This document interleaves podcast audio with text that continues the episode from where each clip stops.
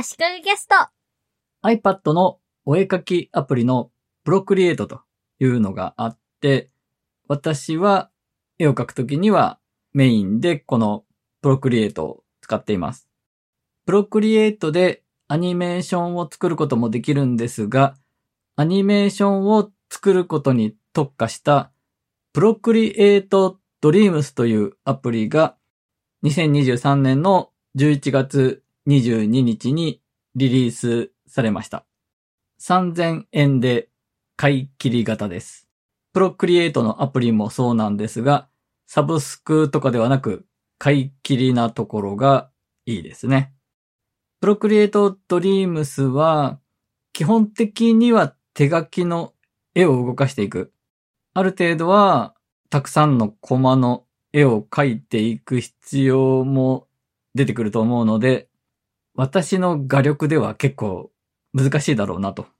何かこういうものを作りたいという目的がある状態で使わないと持て余しそうだなと思ってまだ使っていません。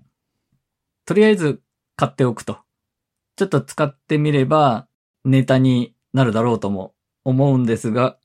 ちゃんと使いたいと思ったタイミングで購入する方がいいような気がして、まだ購入していません。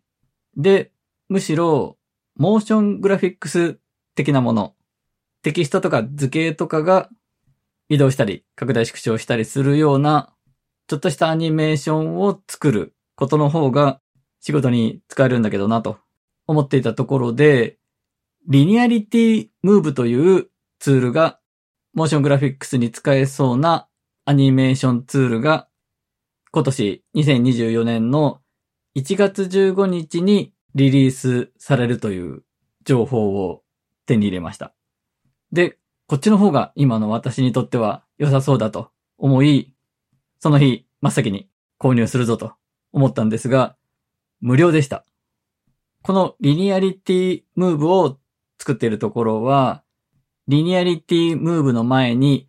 リニアリティカーブというツールを出していて、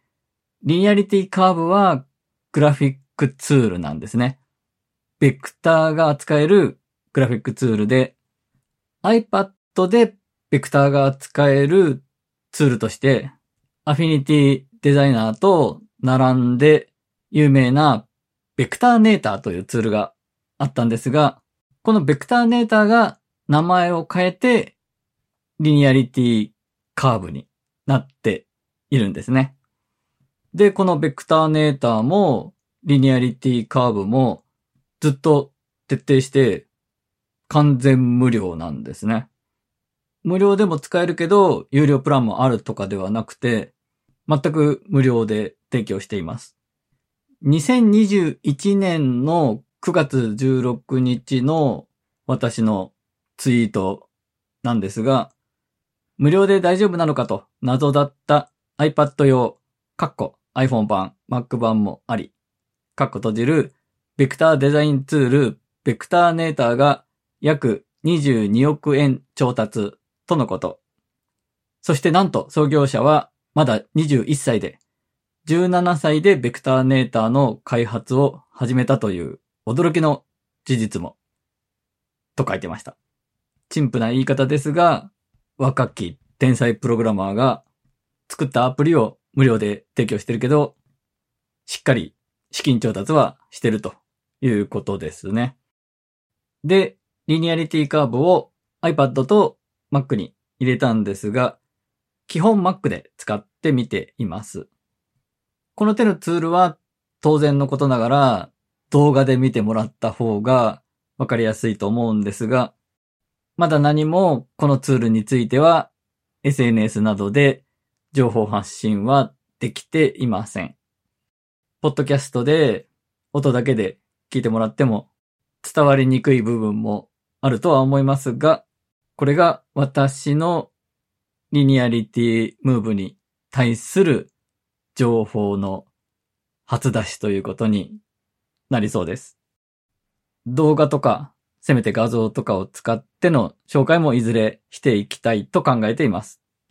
で、まずこのリニアリティムーブのいいところというか、特徴としては、ベクター画像が扱えるアニメーションツールということですね。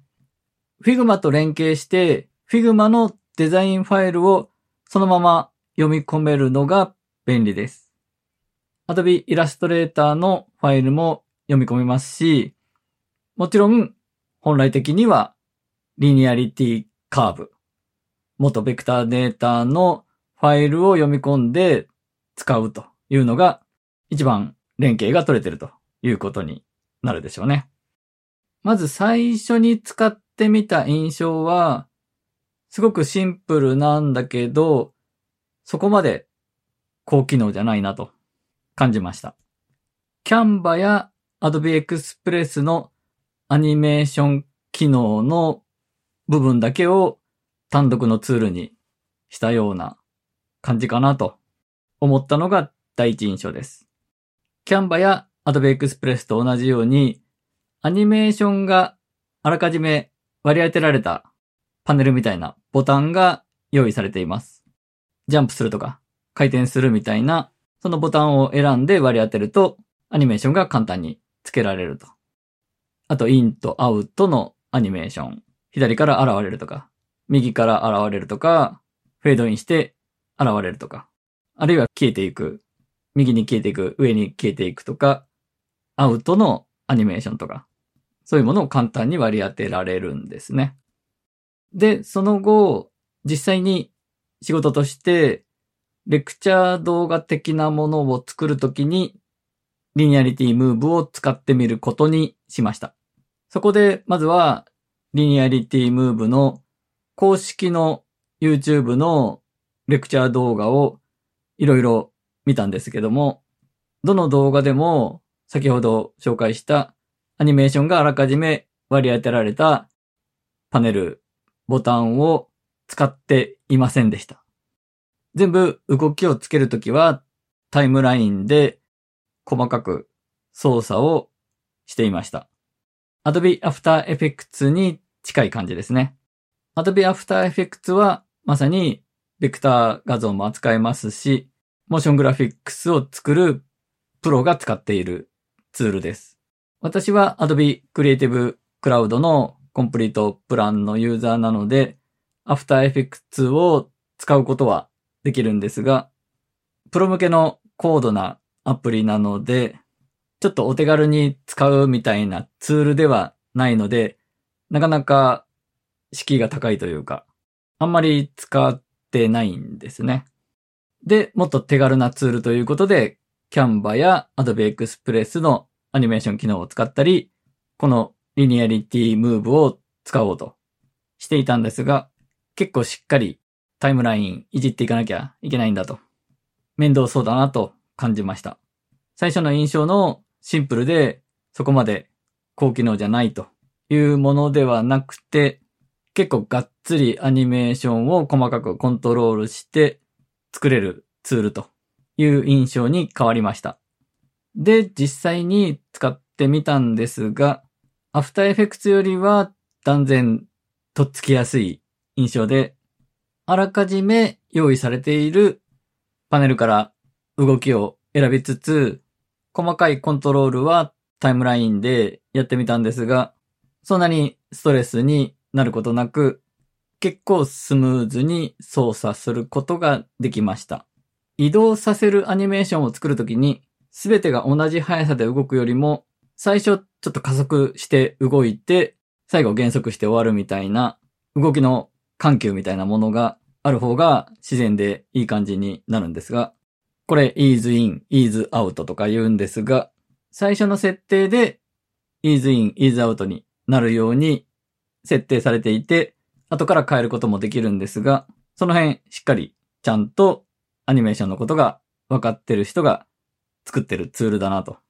初心者の人が何も考えなくてもいい感じの動きができるというところもいいなと思いました。あと Figma からの読み込みの話なんですが、これ一回ファイルを書き出したりする必要なく、Figma の自分のアカウントと連携させれば、直接ファイルを読み込むことができます。で、Figma 上で複数のフレームを作っておくと、フレームごとに読み込ませることができるんですが、同じ要素をフレームごとに移動させたり、拡大縮小したりして配置しておくと、リニアリティムーブに読み込んだ時点で自動的にアニメーションするということができるのも便利ですね。Figma 上で何フレームかに分けて移動したり拡大したりしておけば移動したり拡大したりするアニメーションが自動で作られます。先ほど言ったように ease in, ease out とかが効いてるいい感じの動きになります。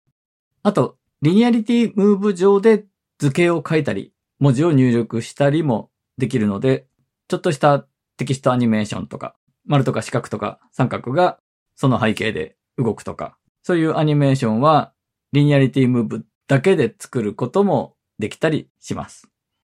今回は以上です。足利工事がお届けしました。